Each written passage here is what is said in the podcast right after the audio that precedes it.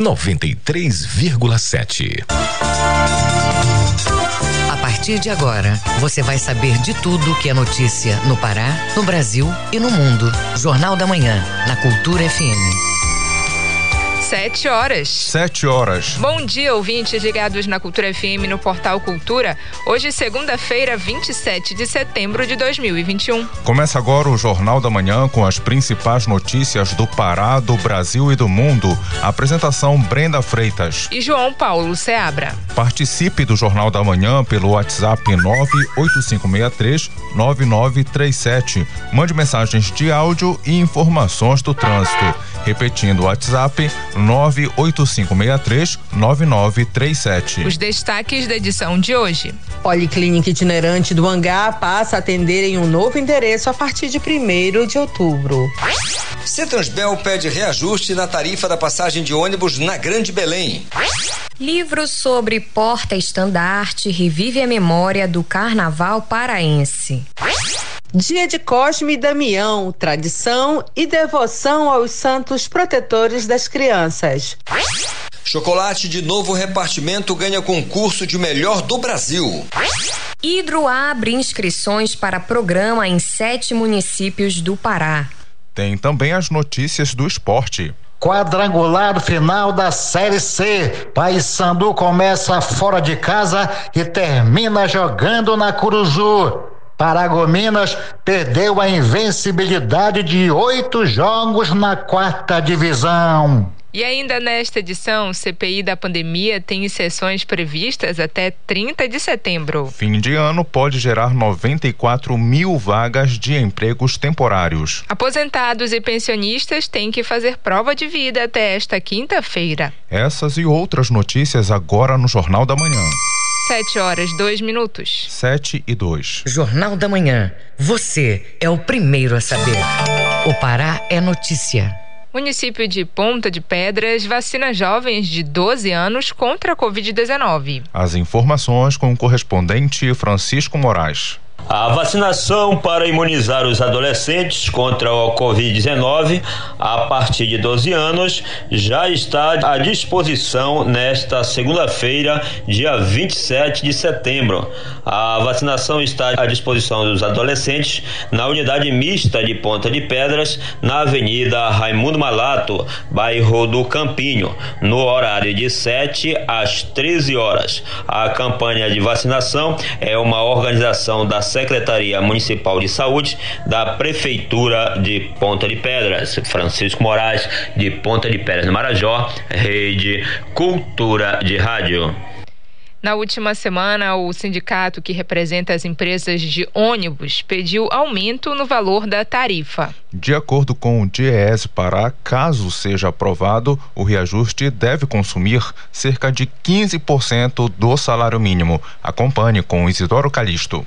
O aumento no valor da passagem é um assunto delicado porque mexe no bolso de todo mundo, principalmente de quem depende do transporte público para se locomover dentro da região metropolitana de Belém. No período em que a economia do país está em declínio, a notícia de um possível reajuste na tarifa de passagens urbanas chegou de surpresa aos ouvidos dos trabalhadores paraenses. Everson Costa, coordenador do DIEESE Pará, explica. Os combustíveis insumos lubrificantes e peças apresentaram reajustes aí de longe bem maiores do que a inflação. O só o diesel, por exemplo, que é a mola motor de boa parte do transporte público no país inteiro, teve uma alta este ano de quase 40% em média. Então isso pesa sobremaneira sobre os custos é, dos transportes públicos. Isso faz com que também, para além de peças, lubrificantes, combustíveis, a reposição de salário dos colaboradores e trabalhadores também é algo que precisa ser revisto. Ou seja, é uma prestação de serviço essencial fundamental. A Associação Nacional de Empresas de Transportes Urbano, NTU, garante que somente em 2020 as empresas de ônibus urbanos tiveram um prejuízo de 9,5 bilhões de reais. O Cetransbel emitiu nota sobre a proposta de reajuste da passagem em Belém. O sindicato deu entrada na semana passada, junto à CEMOB, de uma planilha técnica com o pedido de aumento no valor da tarifa de ônibus urbano de Belém. A ideia é elevar de 3,60 para 4,85 2017 o preço da tarifa, um reajuste de 35,28%,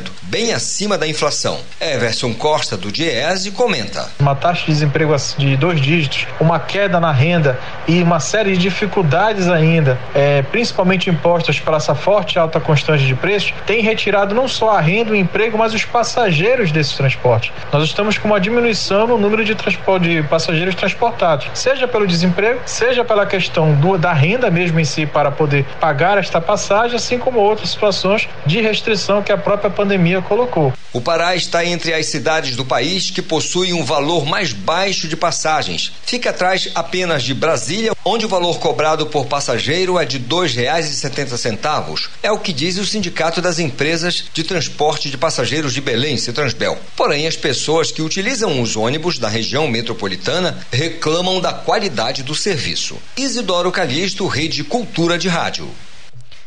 ANAC aprova minuta para leilão de aeroportos na Amazônia. O terminal de Santarém está na lista. Vamos saber dos detalhes com o nosso correspondente Miguel Oliveira. Bom dia, Miguel. Bom dia, Brenda. Bom dia, João Paulo. Bom dia, ouvintes do Jornal da Manhã. Falamos ao vivo de Santarém nesta segunda-feira. São sete horas, seis minutos. A Agência Nacional de Aviação Civil, ANAC, submeteu à consulta pública as minutas do edital de licitação e do contrato de concessão de aeroportos localizados na Amazônia. O aeroporto internacional Wilson Fonseca, em Santarém, no oeste do Pará, está entre os terminais a serem leiloados. No Pará, além de Santarém, os aeroportos de Belém, Marabá, Parauapebas e Altamira já integram o Bloco Norte 2, também fazem parte do lote. O aeroporto de Santarém é o sexto em movimentação de passageiros em todos os equipamentos da região norte do Brasil. Segundo dados da ANAC, em junho deste ano, 24.294 passageiros passaram pelo terminal do município. Ao todo, serão leiloados em bloco 16 aeroportos localizados nas regiões norte, sudeste e centro-oeste do país. Junto, os terminais respondem pelo processamento de 39 milhões 200 mil embarques e desembarques de passageiros e 26% dos passageiros que pagaram passagem no mercado de transporte aéreo brasileiro em 2019. João Paulo. Miguel, lojistas e donos de supermercados devem começar a pagar os salários dos comerciários de Santarém já com reajuste este mês. Miguel, de quanto que foi o reajuste salarial? João Paulo, lojistas e donos de supermercados devem começar a pagar este mês o salário reajustado em 6,21% de todos os trabalhadores que recebam acima de um salário mínimo e que tenham pelo menos um ano de atividade de comércio, mesmo sem ser contínuo. O valor do salário normativo da categoria está fixado em R$ 1.423 desde março deste ano. Os empresários devem pagar os salários reajustados na folha do mês de setembro deste ano, conforme acordo coletivo firmado entre as categorias. Segundo o Sindicato dos Empregados no Comércio de Santarém, as empresas devem pagar as diferenças dos meses subsequentes a partir de setembro. As diferenças devem ser pagas discriminadamente no contra-cheque dos trabalhadores mensalmente até fevereiro de 2022. As empresas que deixarem de efetuar o pagamento até a data prevista na convenção coletiva, fevereiro do ano que vem, está passiva de fiscalização do Ministério do Trabalho. De Santarém, Miguel Oliveira, Rede Cultura de Rádio. Muito obrigada, Miguel. Bom dia e bom trabalho. Sete horas nove minutos. Sete e nove. Você está ouvindo Jornal da Manhã. O Pará é notícia. A partir do dia 1 de outubro, as atividades da Policlínica Itinerante do Hangar vão funcionar na unidade de referência especializada do Reduto. O último dia de funcionamento do espaço vai ser 30 de setembro. As informações com a repórter Joana Melo. Em quase um ano de funcionamento no estacionamento do hangar, a Policlínica Itinerante atendeu mais de 45 mil pacientes, recebendo casos leves e moderados. Agora, ela vai atender a população na Uri Reduto. Um dos motivos da mudança foi a desativação do hospital de campanha do Centro de Convenções e Feiras da Amazônia, que irá retomar a sua função original, como explica Carla Figueiredo, diretora técnica da CESPA. A partir da desmobilização mobilização do Hospital de Campanha do Hangar, a CESPA teve como iniciativa também fazer a relocação da policlínica itinerante que funcionava no estacionamento do hangar, devolvendo assim todo o complexo para suas funções anteriores. Segundo a CESPA, pacientes com casos leves e moderados de Covid-19 podem buscar atendimento na URI Reduto, que vai oferecer os mesmos serviços da Policlínica Itinerante: triagem pela equipe de enfermagem, verificação de sinais vitais, pressão arterial, temperatura e nível de oxigenação, consultas médicas e dispensação de medicamentos conforme prescrição médica. Para isso, basta que o paciente apresente documento de identidade com foto e o cartão SUS, como informa Carla Figueiredo. Assim, mantendo a porta aberta para os casos leves e moderados de assistência ao paciente da Covid-19. A URI do Reduto fica na Avenida Visconde de Souza Franco, número 600, e funciona de segunda a sexta-feira, das 8 horas da manhã às 5 horas da tarde, e aos sábados, de 8 horas da manhã a 1 hora da tarde. Joana Melo, Rede Cultura de Rádio. Hidro abre inscrições para o programa Embarca Amazônia em sete municípios. A iniciativa é voltada ao empreendedorismo de jovens que querem aprender a criar negócios sustentáveis. As informações com Pamela Gomes. O programa Embarca Amazônia busca jovens que querem aprender a criar negócios sustentáveis valorizando a Amazônia e suas riquezas. A iniciativa da Hidro e do Centro de Empreendedorismo da Amazônia conta com o apoio de prefeituras e secretarias municipais. Paula Marlieri, gerente de sustentabilidade, governança e projetos sociais da Hidro, fala mais sobre a medida. O objetivo do projeto é trazer empreendedorismo para jovens que querem aprender a criar negócios sustentáveis na Amazônia. É um programa de educação e formação de jovens, cujo principal objetivo é formá-los para que eles consigam gerar renda e contribuir no desenvolvimento sustentável do território. A participação no programa Embarca Amazônia é gratuita e vai contar com atividades ao longo de um ano. Paula Marlieri, gerente de sustentabilidade, governança e projetos sociais da Hidro, explica como realizar as inscrições é destinada a jovens de 18 a 29 anos que residam nos municípios de Barcarena, Acará, Abaetetuba, Ipixuna, Moju, Paragominas e Tomé Açu. A iniciativa é 100% gratuita e para se inscrever basta acessar no site www.embarcaamazonia.com.br. Pamela Gomes, Rede Cultura de Rádio. Governo do Estado assina ordem de serviço para construção e pavimentação da rodovia PA 430 em Maracanã. Confira este e outros destaques no Giro do Interior com Tamires Nicolau. O governador do Pará, Helder Barbalho, assinou na Vila 40 do Mococa, em Maracanã, Nordeste Paraense, a ordem de serviço para a construção e pavimentação da rodovia PA 430 na região de integração do Guamá. A assinatura atende a uma demanda histórica de 30 comunidades que estão localizadas ao longo da estrada. A rodovia, que tem 32 quilômetros de extensão, vai ser totalmente pavimentada. A obra vai iniciar no entroncamento da PA 430 e vai até a Vila de Mococa. O prazo para a conclusão da obra, que vai ter investimento de mais de 30 milhões de reais, é de 12 meses. Na rodovia, vão ser realizados os serviços de terraplanagem, drenagem, pavimentação, além de sinalização horizontal e vertical. Marabá formou a primeira turma de graduados em Letras Linguagem Brasileira de Sinais da Universidade do Estado do Pará. Ao todo, 24 graduados defenderam o TCC. O curso de Libras tem três turmas em andamento. Duas delas funcionam em Belém, no campus 1 do Centro de Ciências Sociais e Educação, e a terceira está no campus da UEPA, em Marabá. De acordo com a coordenação, o objetivo é formar professores de Libras da educação básica, pesquisadores na área de educação de surdos e trazer visibilidade e importância à linguagem de sinais, além de amparar a comunidade como um todo. O município de Igarapé-Açu, no Nordeste Paraense, já conta com o escritório local da Emater revitalizado, com a estrutura para melhorar o atendimento oferecido a 419 famílias produtoras. As obras de recuperação do prédio da Emater no município, iniciadas em novembro de 2020, incluíram serviços de pintura, troca e manutenção de forros e pisos, instalação de revestimento, troca de telhado e construção de calçadas. O escritório local atende por mês cerca de 70 produtores. Tamires Nicolau, Rede Cultura de Rádio. 7 horas 15 minutos. 7 e 15. Ouça a seguir no Jornal da Manhã. O Hospital Jambitar em Belém realiza atividades sobre o programa Obesidade Zero. Cultura FM, aqui você ouve primeiro, a gente volta já. Estamos apresentando Jornal da Manhã. Na Alcoa, o processo de evolução é contínuo e se baseia na integridade e no cuidado com as pessoas. Junto com o Senai, investimos em cursos profissionalizantes para qualificar nossos colaboradores e gerar novas oportunidades à população de Juruti. Já formamos mais de 20 mil pessoas em 531 turmas e continuaremos investindo na educação para transformar vidas. Alcoa, há 12 anos construindo construindo um futuro inspirador em Juruti.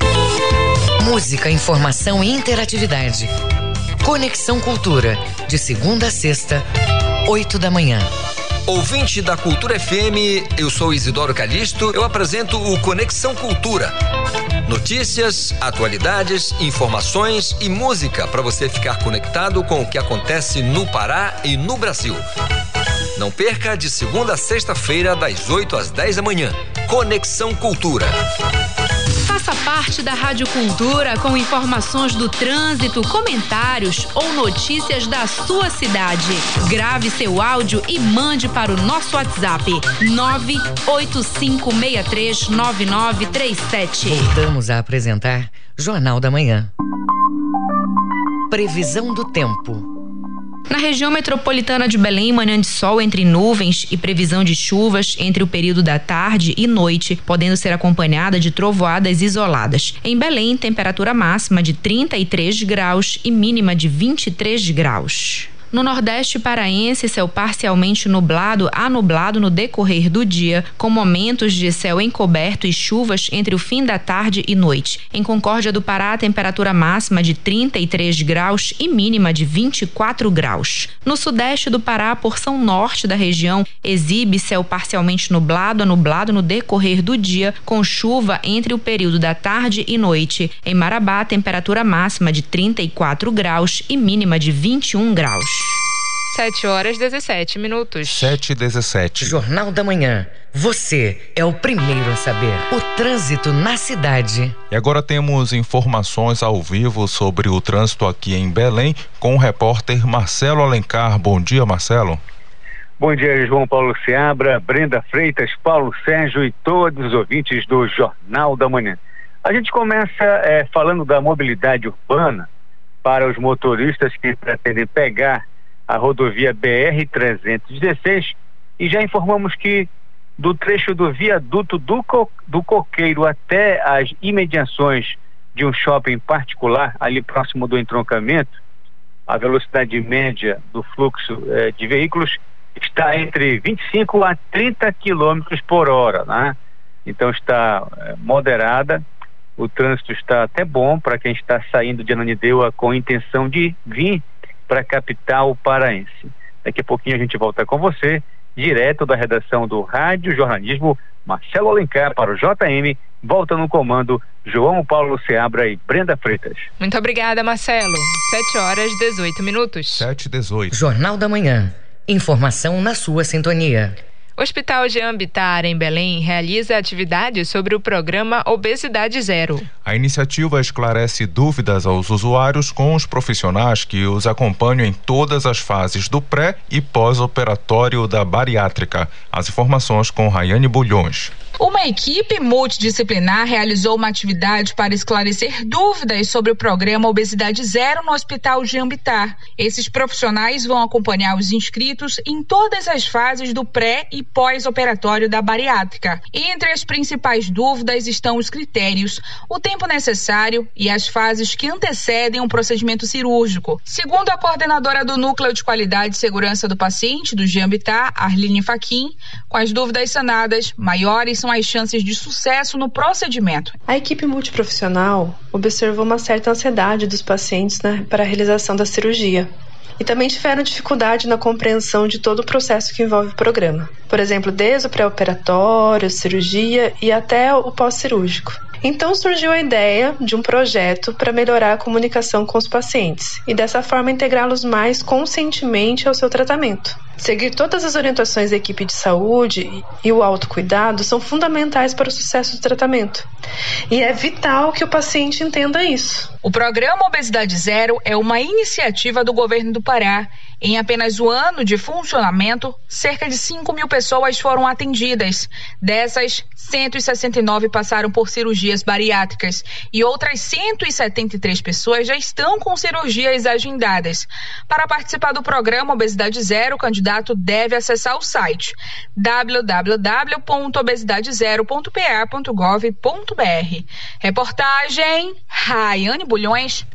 Sites de vendas devem esclarecer ofertas e condições de compras. Acompanhe as regras na reportagem de René Almeida, da agência Rádio Web. As compras à distância, na maioria das vezes, são fechadas através do site da empresa. Devido ao comprador não ter acesso físico ao produto, o Código de Defesa do Consumidor estabelece uma série de itens que precisam aparecer nesses canais de venda. A especialista em relações institucionais da Proteste, Mariana Rinaldi, explica alguns deles as ofertas anunciadas, os preços, né, preço à vista, preço parcelado, se, se há cobrança de juros, as formas de pagamento, os prazos de entrega e despesas e taxas adicionais, caso elas existam. Também no que diz respeito ao atendimento ao cliente, o site é obrigado a disponibilizar uma sessão de Fale Conosco, né, um atendimento ágil durante todos os dias da semana. Ela esclarece que o canal de atendimento ao consumidor deve responder em até cinco dias úteis e funcionar 24 horas por dia, nem que seja um robô. Para compras realizadas entre pessoas físicas na internet, verifique a qualidade e confiabilidade do vendedor, o nome e as características do produto, as modalidades de entrega, os meios de pagamento e cuidado com vendedores de fora do país. Rinaldi revela outras dicas. Primeira dica é comprar apenas usando equipamentos de confiança. Então, evitar usar computadores públicos, redes públicas abertas, buscando sempre ter certeza de que o antivírus está atualizado e de que aquele equipamento não vai armazenar os dados da compra, como o e-mail do titular da compra, o número do cartão de crédito e o CPF. Os mesmos cuidados devem ser observados para uso de celulares, né, ao efetivar efetivar compras.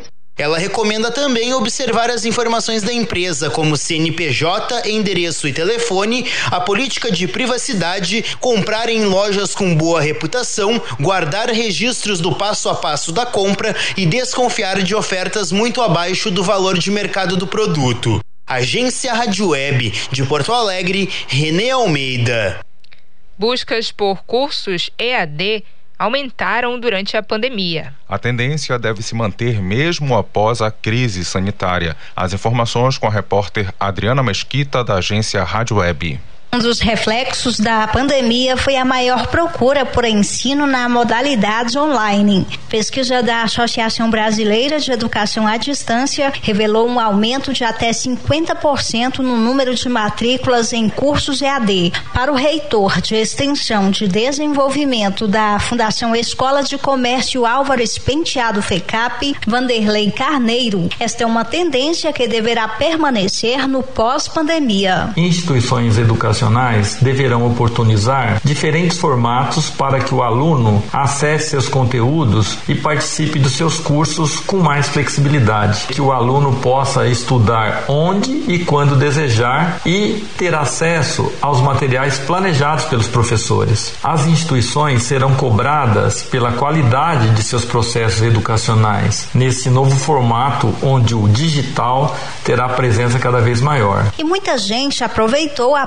popularização do ensino EAD para buscar atualização profissional e turbinar o currículo. Para atender e preencher lacuna na formação de profissionais da área, o Conselho Federal de Administração criou neste ano uma plataforma com cursos rápidos e gratuitos. De acordo com a diretora de formação profissional da autarquia, Cláudia Statilober, mais de 16 cursos já estão disponíveis para capacitação nas áreas de empreendedorismo, gestão, marketing, negócios digitais, entre outros. Outras três parcerias novas já encaminhadas e em breve com mais cursos aí para a KDM. O que a gente tem visto assim de potencial, né, na KDM, principalmente essa questão da parceria com as instituições de ensino superior para poder oferecer cursos de formação para os profissionais de gestão, uh, cada vez mais também, né, a gente poder desenvolver os nossos cursos próprios para toda a base dos profissionais de gestão do país, né? A Academia Corporativa da Administração conta com tutores para tirar dúvidas, certificados, comunidades de estudantes e área do aluno. Para ter acesso à plataforma, é necessário fazer um cadastro em acadm.cfa.org.br. Agência Rádio Web de Brasília, Adriana Mesquita.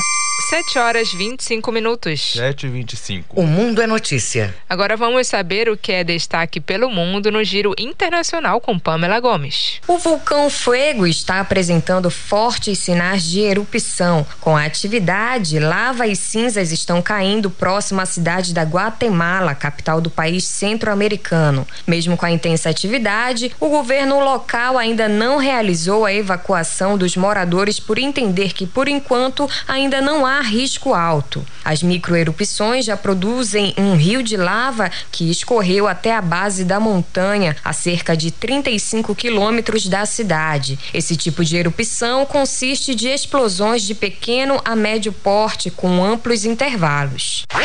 De acordo com a farmacêutica Moderna, as vacinas contra a Covid-19 produzidas na Espanha, que foram bloqueadas no Japão após terem sido encontradas impurezas, continham partículas de aço. Segundo a Moderna, os vestígios são de origem de um dispositivo na cadeia de produção e não representam risco indevido do ponto de vista médico. As análises laboratoriais diz se tratar do ácido inoxidável tipo 316, um material comumente utilizado na fabricação na indústria alimentícia ou presente em implantes médicos e outros dispositivos médicos.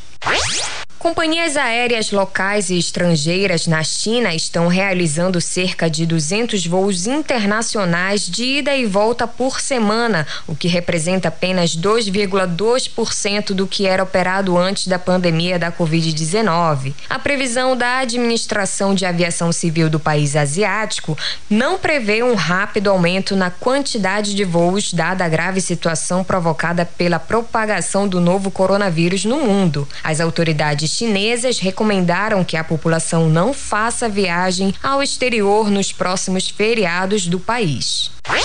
Com informações da agência F, Pamela Gomes, Rede Cultura de Rádio. Jornal da Manhã. Você é o primeiro a saber. Chocolate artesanal produzido em novo repartimento ganha concurso nacional. A produção conta com apoio do Programa de Desenvolvimento da Cadeia Produtiva do Cacau no Estado. As informações na reportagem de Isidoro Calixto. O chocolate artesanal feito com amêndoa de cacau produzido no município de Novo Repartimento, região da Transamazônica e de integração do Lago de Tucuruí, ganhou o primeiro lugar no prêmio CNA Brasil Artesanal deste ano. A chocolateira premiada, Priscila França Rosendo, de São Paulo, adquiriu o cacau cultivado no assentamento Tuerê, do produtor rural Francisco Cruz. O anúncio dos vencedores foi feito no último dia 14 de setembro. Seu Francisco Cruz, produtor rural que teve a amêndoa premiada, fala da alegria de ter vencido a competição. Me sinto honrado e feliz por por ter conseguido, né, é, processar uma amêndoa de qualidade, né, graças a Deus em primeiro lugar e segundo a solidariedade que tem nos apoiado, nos incentivado. Além do chocolate fabricado a partir da amêndoa de Tuerê, o Pará também esteve representado entre os melhores chocolates artesanais do Brasil através da Cacauei, da chocolateira Hélia de Moura, que ficou com o sétimo lugar. Todos os finalistas receberam um certificado de participação. O prêmio foi realizado pelo sistema CNA Senar, em parceria com o Centro de Inovação do Cacau, SIC, e da CEPLAC, além do apoio do SEBRAE. Pedro Souza, supervisor da Fundação Solidariedade, destaca o trabalho na região e a importância para os trabalhadores. A Solidariedade Brasil, ela chegou em novo repartimento em 2015 com um projeto para colocar no chão. A gente trouxe essa visão nossa de produzir, preservar sem agredir muito a floresta. Eu sempre falo que o que tem em novo repartimento foram feitos por muitas mãos né, e hoje a solidariedade está no campo fazendo esse ajuste juntamente com o produtor. A premiação obtida pela chocolateira Priscila Sorrendo com a utilização da amêndoa do Tuerê é motivo de muita satisfação, não apenas para o produtor como para os membros da Funcacau, composto por representantes de órgãos públicos e privados e demais instituições parceiras. Foi o que disse o coordenador da Procacau da SEDAP, o agrônomo agrônomo Ivaldo Santana. Grande parte desse cacau produzido aqui e a qualidade dele deve-se à assistência técnica empregada no, na região e ao empenho do próprio produtor, que reconhece esse trabalho de assistência técnica, assimila e executa. E no final ele tem um cacau de qualidade. Isidoro Calixto, Rede Cultura de Rádio. 7 horas 30 minutos. 7 e 30 Ouça a seguir no Jornal da Manhã. Quadrangular final da Série C, o Paysandu começa fora de casa e termina jogando na Curuzu. Cultura FM, aqui você ouve primeiro, a gente volta já. Estamos apresentando Jornal da Manhã. Música, informação e interatividade. Conexão Cultura, de segunda a sexta, 8 da manhã. Ouvinte da Cultura FM, eu sou Isidoro Calixto, eu apresento o Conexão Cultura. Notícias, atualidades, informações e música para você ficar conectado com o que acontece no Pará e no Brasil. Não perca de segunda a sexta-feira, das 8 às 10 da manhã. Conexão Cultura. ZYD 233, 93,7 MHz. Rádio Cultura FM, uma emissora da Rede Cultura de Comunicação. Fundação Paraense de Rádio Difusão, Rua dos Pariquis, 3318. Base operacional, Avenida Almirante Barroso, 735. Belém, Pará, Amazônia, Brasil.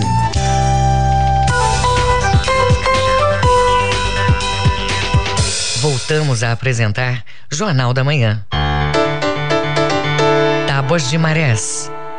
Em Belém, maré baixa às 9h20 da manhã e maré alta às 2h40 da tarde. Maré baixa novamente às 9h20 da noite. Em Salinas, maré alta às 11 da manhã e novamente às 11 da noite. A maré baixa vai ocorrer às 9h15 da tarde. Em Barcarena, maré baixa às 10 da manhã e novamente às 10 da noite. E maré alta às 3h40 da tarde.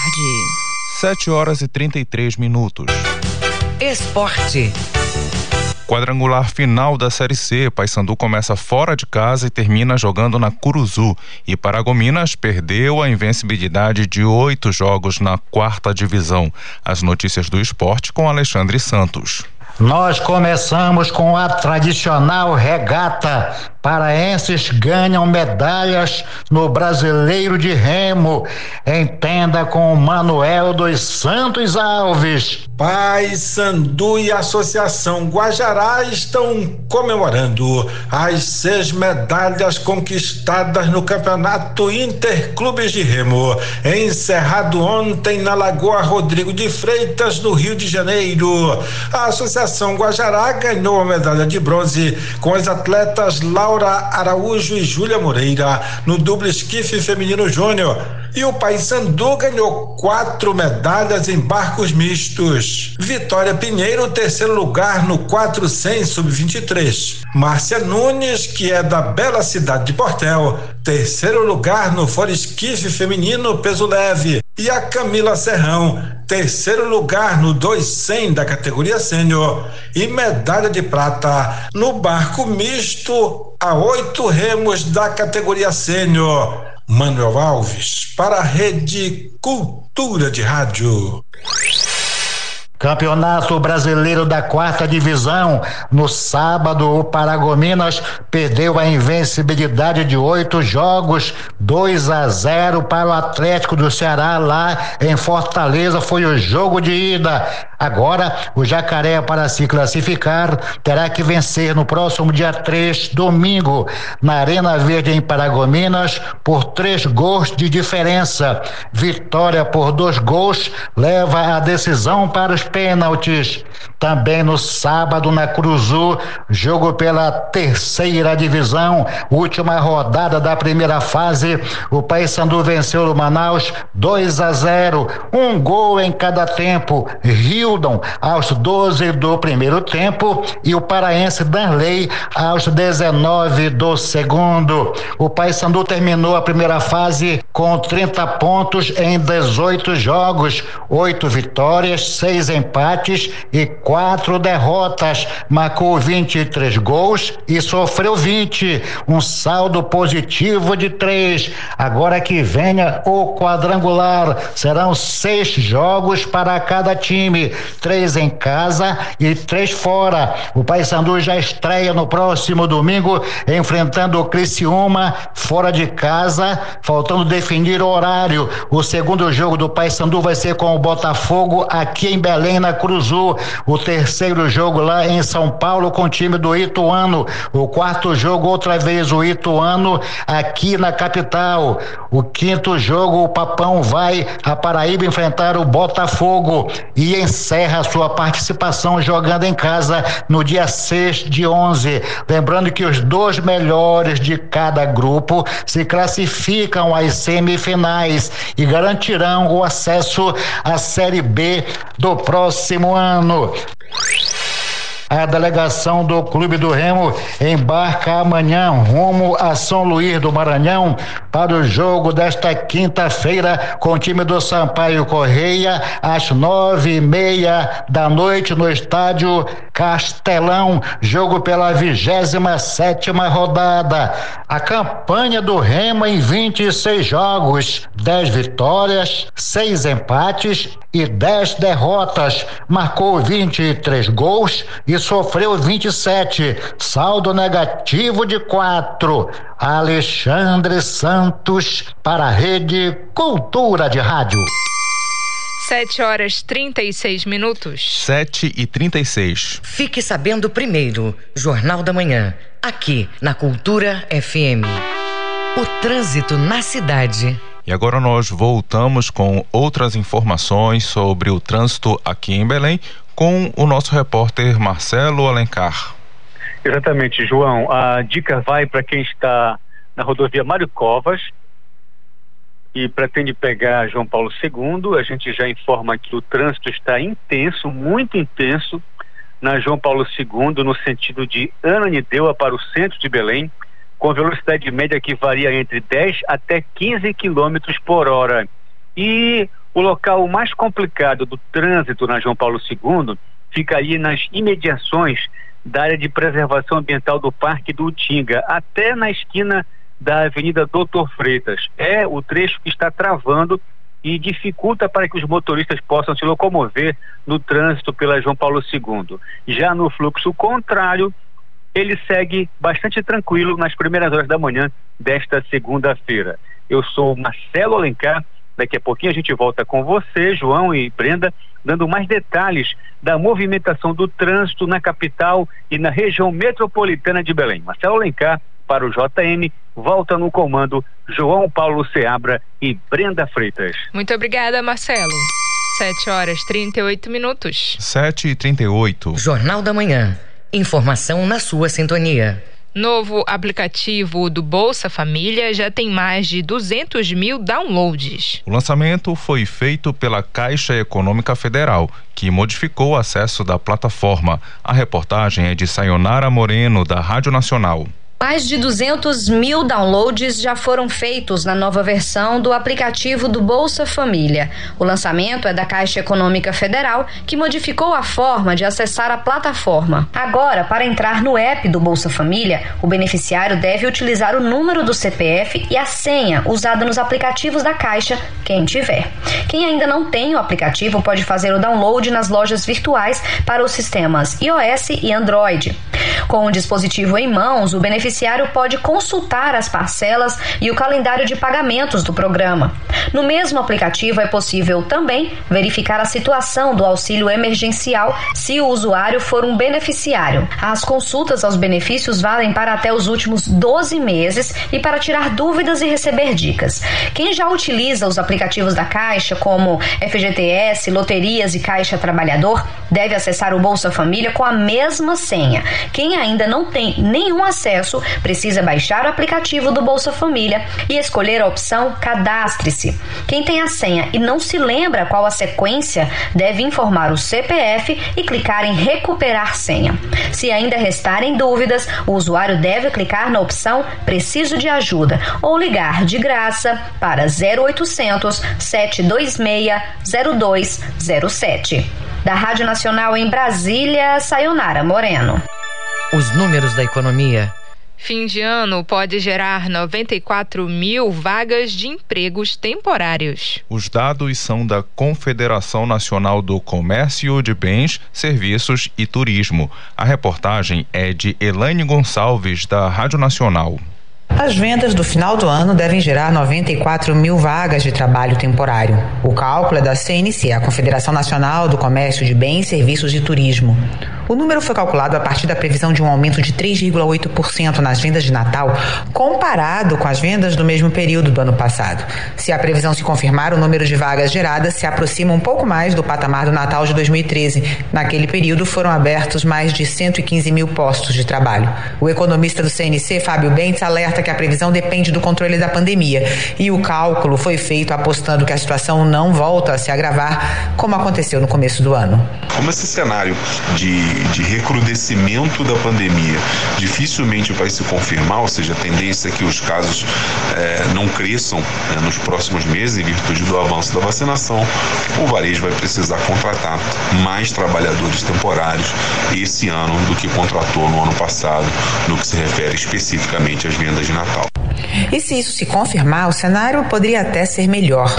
O resultado poderia ser melhor? Sim, poderia, se nós não estivéssemos vivendo um ambiente de inflação alta e de juros altos. Rosemary Ferreira, de 58 anos, que trabalhava como auxiliar em serviços gerais em uma ótica no Rio de Janeiro, perdeu o emprego em maio. Desde então, tenta sobreviver com um bico que faz como faxineira um dia por semana. Ela está procurando emprego e torce para que os ventos mudem. Tô voltando a procurar qualquer coisa, né, né? As contas não param, né? A gente tem que pensar positivo, né? Segundo o levantamento da CNC, mais da metade das 94 mil vagas vão ser abertas nos estados de São Paulo, Minas Gerais, Rio de Janeiro e Paraná. E os contratos vão acontecer principalmente no setor de vestuário, calçados e supermercados. Da Rádio Nacional em São Paulo, Eliane Gonçalves. Preço médio da gasolina sobe pela oitava vez, oitava semana consecutiva no país. As informações com o repórter Renê Almeida, da agência Rádio Web. As altas no preço da gasolina, infelizmente, estão deixando de ser novidade. Segundo o levantamento da Agência Nacional do Petróleo, Gás Natural e Biocombustíveis, o preço médio da gasolina subiu pela oitava semana consecutiva nos postos de todo o país. Atualmente, o litro do combustível custa em média nove centavos, dois centavos a mais do que na semana anterior. Diante de tantos aumentos, o motorista Clóvis Moraes se obrigou a adotar novos hábitos. Uma das providências que eu tomei é, foi o seguinte: a partir do momento que a gasolina teve um acréscimo considerado, comecei a adotar o seguinte critério: eu boto um valor baixo, 20 reais, 25 reais, e ando aquilo ali, que eu preciso. Não mais abasteço é, com valores maiores na atual situação. Segundo o IBGE, a gasolina acumula alta de 31,09% no ano. A pesquisa da ANP também mostra que a média do litro do etanol subiu de R$ 4,70 na semana passada para R$ 4,71 nesta semana. Já o óleo diesel manteve o valor médio do litro em R$ 4,70. Agência Rádio Web de Porto Alegre, Renê Almeida. Vamos aos indicadores econômicos do dia com Tamires Nicolau. O Ibovespa, principal indicador da Bolsa de Valores, está em alta aos 112.739 pontos, com crescimento de 2,26%. O dólar comercial está cotado a trinta centavos na venda, com alta de 0,36%. O euro também está em alta e voltou a subir. A moeda custa hoje vinte centavos, com crescimento de 3,57%. A cotação do grama do ouro é de e um reais. E o rendimento da poupança mensal mensal é de 0,5%. Tamires Nicolau, Rede Cultura de Rádio. Você está ouvindo Jornal da Manhã. O trânsito na cidade. E nós voltamos a chamar o repórter Marcelo Alencar com as informações do trânsito nesse momento. Ok, João, a gente é, informa agora sobre a movimentação na Avenida Almirante Barroso. Quem está na BR, na Augusto Montenegro, na Pedro Álvares Cabral e pensa em dirigir pela Avenida Almirante Barroso, fique atento, porque da esquina do entroncamento até a Avenida Tavares Bastos, o trânsito está travado, com velocidade média que varia de 5 até no máximo 10 km por hora. Aí depois ele já segue moderado, da esquina da Vila Militar Duque de Caxias até as imediações ali do Tribunal de Justiça do Estado do Pará. E um detalhe, para complicar o trânsito caótico da manhã de hoje, acaba de ocorrer um acidente de carro nas imediações ali da Promotoria de Infância e Juventude. Fica bem na esquina da Avenida Doutor Freitas. É um acidente de, de carro de leve proporções, mas com isso está fazendo com que o trânsito fique com a velocidade média de 10 até 14 quilômetros por hora. Também o, o, a mobilidade urbana, o fluxo de veículos está travado na Avenida Duque de Caxias, no sentido da Avenida Doutor Freitas, até a Travessa da Estrela. O motivo? Acaba de ocorrer um acidente de carro de leve proporções entre a Travessa Angostura até a esquina da Travessa Mauriti. No fluxo contrário da Avenida Duque de Caxias, ele segue bastante tranquilo. Para a gente destacar essa intervenção agora, trânsito está parado na Travessa Vileta, com velocidade média de até 5 km por hora. Na Vileta, o trânsito está complicado da esquina da Travessa Humaitá até a João Paulo II. Eu sou Marcelo Alencar, direto da redação do Rádio Jornalismo para o JM. Volta no comando Brenda Freitas e João Paulo Seabra. Muito obrigada, Marcelo. 7 horas 46 minutos. 7h46. Ouça a seguir no Jornal da Manhã. CPI da pandemia tem sessões previstas até 30 de setembro. Cultura FM, aqui você ouve primeiro, a gente volta já. Estamos apresentando Jornal da Manhã. Música, informação e interatividade. Conexão Cultura, de segunda a sexta, 8 da manhã. Ouvinte da Cultura FM, eu sou Isidoro Calixto, eu apresento o Conexão Cultura. Notícias, atualidades, informações e música para você ficar conectado com o que acontece no Pará e no Brasil. Não perca de segunda a sexta-feira, das 8 às 10 da manhã. Conexão Cultura.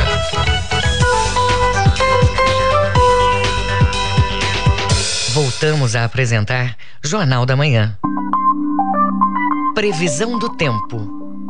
No sudoeste paraense, condições de tempo instável com muitas nuvens, deixando o dia nublado a encoberto e previsão de chuvas com intensidades diferentes na região. Em Vitória do Xingu, temperatura máxima de 34 graus e mínima de 22 graus. No Baixo Amazonas e Calha Norte, manhã de céu entre nuvens, passando para parcialmente nublado a nublado e condições favoráveis de chuva entre a tarde e noite. Em Almerim, temperatura máxima de 34 graus e mínima de 23 graus. No Marajó, manhã de céu parcialmente nublado. Para os períodos da tarde e noite, tempo parcialmente nublado com momentos encobertos e previsão de chuvas. Em Soure, temperatura máxima de 33 graus e mínima de 24 graus.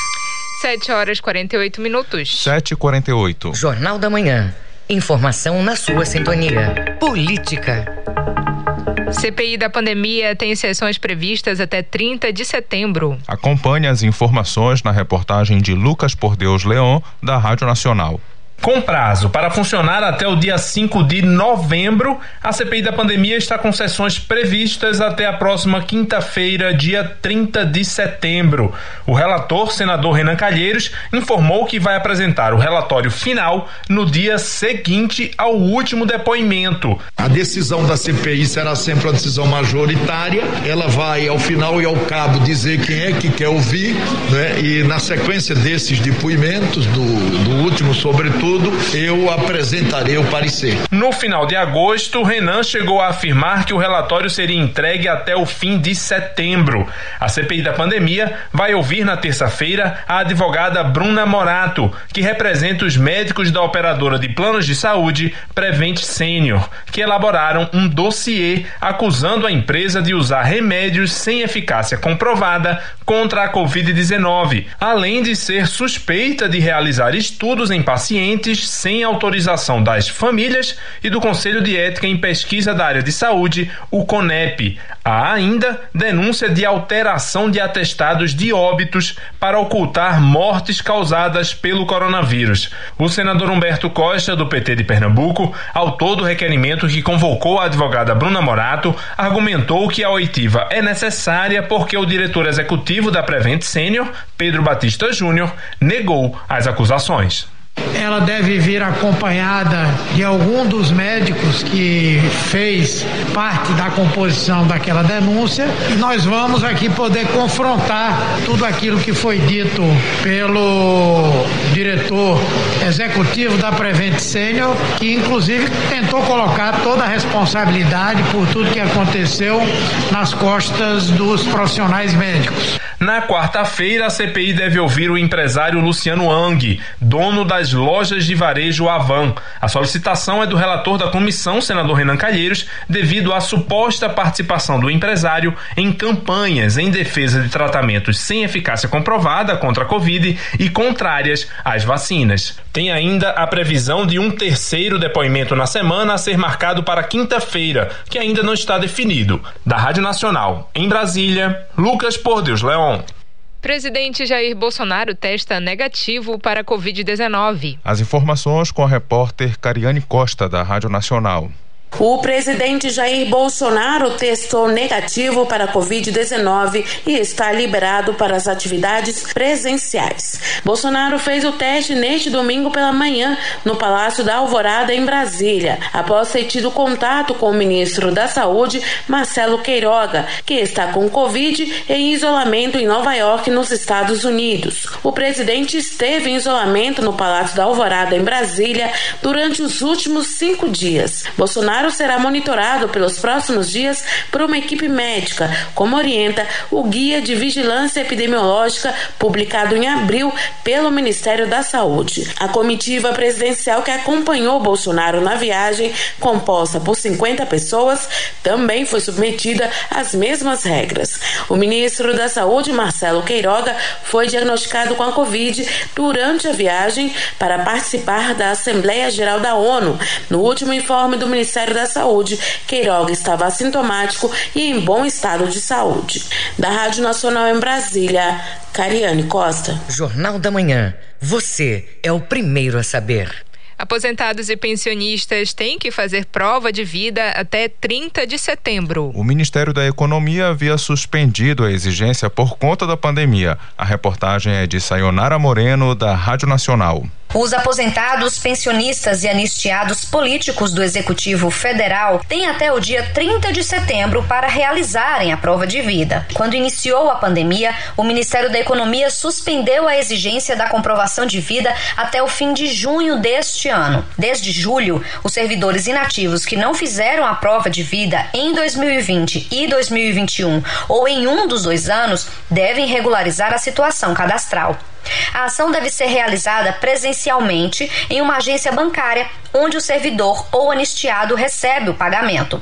Algumas instituições bancárias oferecem alternativas para a prova de vida que não seja necessariamente presencial. Neste caso, é possível fazer via aplicativo ou caixa eletrônico. A situação da comprovação de vida pode também ser consultada no aplicativo sougov.br. Caso a pessoa tenha biometria cadastrada no Tribunal Superior Eleitoral ou no Departamento Nacional de Trânsito, é possível fazer a prova de vida por reconhecimento facial, obter as orientações adequadas para realizar a prova de vida no aplicativo do governo federal. Da Rádio Nacional em Brasília, Sayonara Moreno. Dia de Cosme e Damião foi celebrado em 26 de setembro pelos católicos e hoje a data é comemorada por praticantes do candomblé e umbanda. Acompanhe os detalhes da história dos dois irmãos gêmeos na reportagem de Joana Melo. No calendário das tradições religiosas populares, São Cosme e Damião ganham dos seus devotos dois dias de celebração. Na Igreja Católica, os santos são lembrados no dia 26 de setembro. Nas religiões de matriz africana, os irmãos gêmeos são lembrados no dia 27 do mesmo mês. O professor da UEPA, do Departamento de Filosofia e Ciências Sociais, no curso de licenciatura plena em Ciências da Religião, Antônio Magoni, explica como os santos são reverenciados nas duas interpretações religiosas. No sentido do catolicismo, Cosme e Damião representam dois médicos dentro da medicina do século IV, né? E que atendiam as pessoas de forma gratuita. E como eram cristãos, o, o atendimento deles, a, a, compaixão, a solidariedade acabava fazendo com que muitas pessoas se convertessem ao cristianismo. E aqui temos que lembrar que o cristianismo, naquele momento, era uh, uma religião ilícita, proibida dentro do Império Romano. Na tradição da Umbanda no Brasil, nós temos uma ressignificação muito interessante primeiro por eles serem gêmeos, e ali nós temos toda uma dimensão assim, que eu diria é, mística, simbólica, né? Que os gêmeos acabam representando a totalidade e eles estão, são considerados dentro da, da tradição é, os orixás ibejis que vão estabelecer essa relação com o público infantil. Devido ao sincretismo religioso, os santos da Igreja Católica foram adotados como os representantes dos orixás ibejis para as religiões de matriz africana, apesar de apresentar histórias diferentes. Considerados como santos protetores das crianças, Cosme e Damião são reverenciados pelos devotos com homenagens e distribuição de doces e bombons nas ruas. A estudante de direito e microempreendedora Larissa Xavier ressalta a importância dessa tradição de matriz africana, da qual ela participa desde criança. Eu acho uma tradição muito importante porque eu participo pela parte da Umbanda. Logo é uma tradição para homenagear os hereis. Eu participo desde muito nova, então o motivo foi mais herança familiar mesmo. Eu quis continuar participando porque eu acho uma homenagem muito bonita e as homenagens da Umbanda elas são cheias de dança, de alegria, de felicidade. Ver as crianças felizes, tudo isso eu acho muito importante. No Candomblé e na Umbanda, o Dia de Cosme e Damião é celebrado hoje. Joana Melo, Rede Cultura de Rádio. Você está ouvindo Jornal da Manhã. Agenda Cultural. Livro Pequeno Manual das Danças de Porta-Estandarte Ancestralidades em Samba no Pé traz discussões para a sobrevivência do quesito no carnaval. A obra é do bailarino e diretor Feliciano Marques. Os detalhes com Pamela Gomes. Performance, movimentos, figurinos e passos ensaiados são características do porta-estandarte. Além da tradição cultural e relevância histórica, o tema virou objeto de pesquisa intitulada Pequeno Manual das Danças de Porta-Estandarte Ancestralidades em Samba no Pé, fruto do mestrado do bailarino e diretor Feliciano Marques, que conta mais sobre a ideia do livro. A ideia do livro surgiu na oportunidade de ingressar no mestrado em artes no, na Universidade Federal do Pará, no Instituto de Ciência das Artes, em 2011. 2011.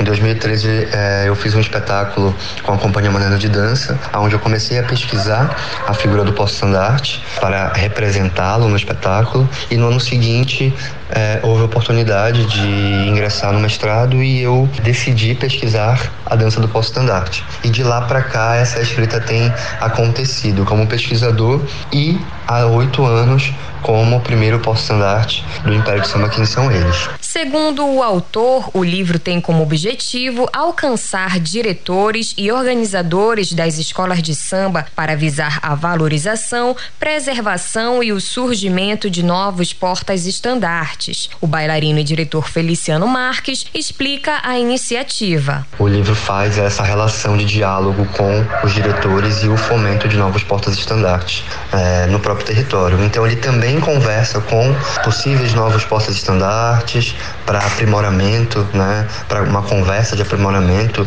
quanto à técnica da dança.